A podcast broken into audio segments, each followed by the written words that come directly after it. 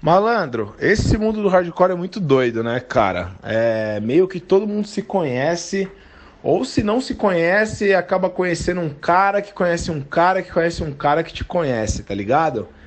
E aqui no Madcast a gente teve a honra de fazer dois episódios muito especiais com dois caras que eu particularmente admiro muito, que é o Perninha, Anderson Perninha, é, vocalista da banda Ralé, e o outro episódio foi com o Rafael, que é das bandas Darge, também toca no NEC, né? Ninhos em Combate, são bandas do Japão. É... E ele também é o frontman da Karasu Killer, que é um selo japonês muito foda, que só lança coisa boa, só distribui coisa de qualidade, né? É... São dois caras que eu admiro muito, que eu gosto muito e depois da gravação, eu fiquei sabendo que os caras têm, têm uma história muito louca, muito legal aí que rolou, é... que acabou ficando de fora do podcast, né? E a história é muito divertida aí. Então eu pedi pro Perninha contar a versão dele da história e pedi pro Rafael contar a versão dele, né? E você vê como é louco, né? O Perninha mora no Rio de Janeiro, o Rafael mora no Japão. E mesmo assim o hardcore acaba fazendo os caminhos se encontrarem, se cruzarem aí. Então, meu, confiram aí essa pílula especial com esses dois grandes caras aí do hardcore. Salve perninha! Como é que você tá, irmão? Satisfação.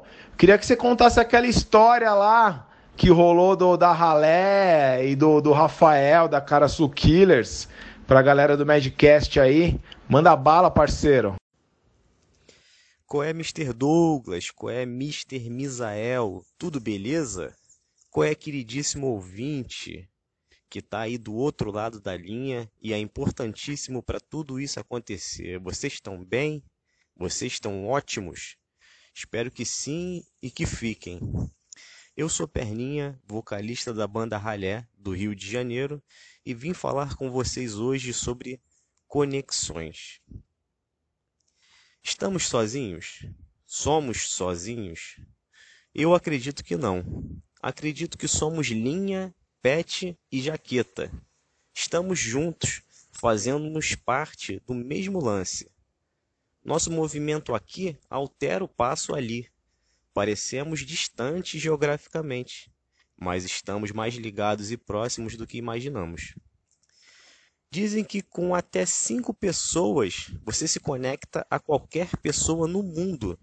Talvez você não conheça a Madonna, mas está me ouvindo, que toco com o guitarrista da Ralé, que estudou com o Jesus Luz, que namorou a Madonna. Então vamos lá, conta comigo. Você, eu, Pirralho, Jesus, Madonna. Cinco. Like a Virgin. é, essa é uma parada doida de se viajar. As conexões. Essas tubulações humanas. Então, em 2004, eu era um garoto repetente do ensino médio e estava matando aula para assistir aos shows do Vive Sick, Real Nation, Muqueca de Rato, Ataque Periférico, Pacto Social e Confronto, numa casa de shows do Rio de Janeiro chamada Garage. 2004, hein? A banda que mais me chamou a atenção foi o Vive Sick. Fiz questão de tentar tirar uma foto com os caras, afinal, provavelmente nunca mais os veria novamente. Consegui a foto com o baixista, bem carismático. Pena que não conseguimos trocar uma ideia. Barreiras da língua. Mas o sorriso era, era a conversa. É, dois anos depois, em 2006, Conheci o Rafael Yaekashi, que é um cara super gente boa. Muito gente boa mesmo. Conversamos muito pelo MSN. Ele morava no Japão e tinha, barra, tem, um selo chamado Karazu Killer. Ele se ofereceu para lançar o primeiro álbum da Ralé, fazer a distribuição lá no Japão. Numa das formas de divulgar, ele nos entrevistou e essa entrevista saiu numa revista chamada Doll Magazine. Ele mandou foto da revista, com as letrinhas japonesas, aquelas que víamos nos tokusatsu japoneses, do Jasper, etc. e que não entendemos nada, mas achávamos bonito. Tanto que aqui no Brasil até virou moda uma época escrever coisas com essas letrinhas que acho que se chamam kanji. Acho que é assim que se fala. Mas enfim, essa revista nunca chegou em minhas mãos. Então meio que para mim era uma lenda. Foi verdade isso? Vai saber. Lenda, né? Queria muito essa revista. Mais tarde fui saber que o Rafael mandou para um cara de São Paulo nos enviar e ele nunca nos enviou. Deve estar tá lá no banheiro dele, sempre que ele vai cagar, ela tá lá para ele dar uma olhada, né? Vai saber. É, em 2009, eles retornaram ao Brasil, o Vive Sick, e incrivelmente fomos convidados a ralé para abrir o show deles na Planet Music em Cascadura, ao lado do cinema pornô. Os shows foram muito bons, todos, todos. E dessa vez quis tentar falar com o baixista, que é um cara muito simpático. Após o show, ali no camarim, que não é bem camarim, esbarrei com o Mozini, que percebeu que eu queria falar com o cara e me deu um apoio. E o Mozini fala tipo assim: Vai lá, massa, cachaça, esto, drogas, craquinho. Compre esse lixo, velho. Esto, massa, velho. Traduzindo. Vai lá e fala, porra. Vocês vão se entender. Só começa. E eu fui. Pense no brasileiro que não sabe inglês com um japonês que parece também não saber muito. Eu não sei o suficiente para julgar o inglês dos outros. Então conversamos sobre cervejas preferidas, lugares legais que visitou e sobre a Vivisic.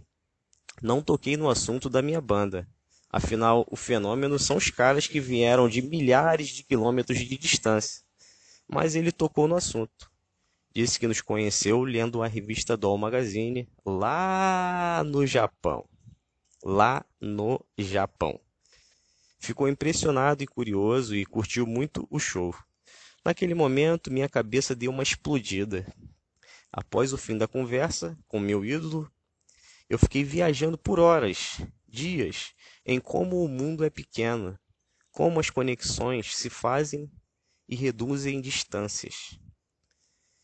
É, gostaria aqui de agradecer aos ouvintes aqui do Medcast, as conexões, você que está aqui comigo, seja lavando uma louça, no carro, varrendo casa, trabalhando na rua ou fazendo qualquer parada. Estamos juntos e quero seu bem, porque somos um só. Se você está bem, eu fico também. Forte abraço a você e a toda a galera do Medcast.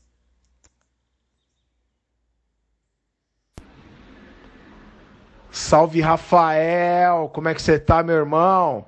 Pô, eu queria que você contasse aquela história lá da ralé né? Que você lançou os caras e rolou aí uma, uma parada muito louca aí.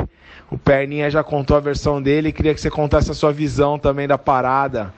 Valeu, abraço! Alé, ele foi lançado na época. Se ele começou, né, meu? Foi, se eu não me engano, meu, logo no começo do Carasquilha. É, o contato rolou a partir de um mano de São Paulo que falou, ó, oh, tem uns caras lá, uns carioca lá que tocam hardcore e tal, você precisa ouvir os caras. E na época ele estava para lançar o Lixo Extraordinário, né, meu? Eu falei, ah, pô, vamos ver o som dos caras. E eu achei muito legal, né, meu? Os caras eram muito, muito doidão, né, meu? Tinha o baixista deles também era doidão pra caramba. Uh, depois veio o Batera, né, que virou um fotógrafo fudido também. Perninha era doidão, né, mano? Aí eu falei, caraca, mano, vamos fazer, né? E eu fiz esse lançamento dos CDs do, dos caras, participei, fiz o lançamento aqui no Japão. Meu, foi tudo, né? Vendeu tudo mesmo. Eu coloquei entrevista dos caras. Eu falei, meu, o que, que eu vou perguntar pra esses mano aqui, que, pros japoneses entenderem, né, meu? E aí eu falei pro, pro, pro mano lá de São Paulo, falei, meu, o que você acha que a gente deve perguntar pros caras? Aí o cara começou, mais sem noção que eu, perguntou pros caras várias coisas, principalmente como é que os carioca faz aí quando encontra o presunto, que é o presunto é quando encontra a gente, tipo, morreu alguém na favela aí, porque como é que faz e tal. E meu, eu falei, o que que eu vou. E na época a gente era meio sem noção, foi traduzido isso mesmo. Tipo, foi passada essa imagem, porque foi na época do filme Cidade de Deus Então os japoneses estavam nessa pegada do filme, violência, o caralho a quatro. E os caras meio que passaram essa ideia, né, mano? Tipo, é. Ah, quando aparece um presunto aí, a gente bota uma pedra nas pernas e taca no rio, ou taca no mar, sei lá, algo assim. E foi muito louco, porque a banda mostrou umas letras meio que tipo. É, sarcásticas, né, meu, falando da violência, as coisas no Brasil e tal. E nessa época eu meio que não tinha, não tinha vergonha nenhuma passar tudo o que acontecia da realidade, né?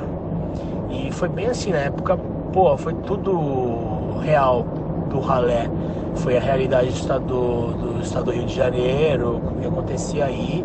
E que não era só carnaval, samba, né, mano? E futebol. E era coisa assim, tipo, ou você já foi no Cristo Redentor?